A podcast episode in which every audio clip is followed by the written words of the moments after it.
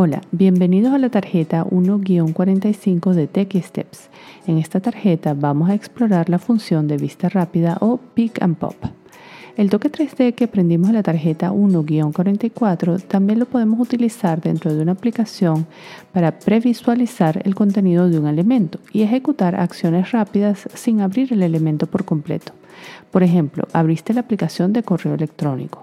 Si tocas un mensaje con más presión y por un par de segundos, podrás previsualizar el correo. Desplázate con tu dedo hacia arriba en la pantalla y tendrás una lista de opciones rápidas sobre ese correo. Pero vamos a explicarte paso por paso cómo hacerlo.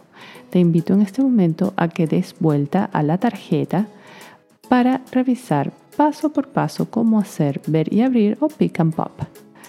Primero podemos utilizar el toque 3D, tocar con más presión de lo normal la pantalla del teléfono en aplicaciones específicas para acceder a funciones rápidas dentro de esa aplicación para un elemento específico. Esto ya lo vimos en la tarjeta anterior.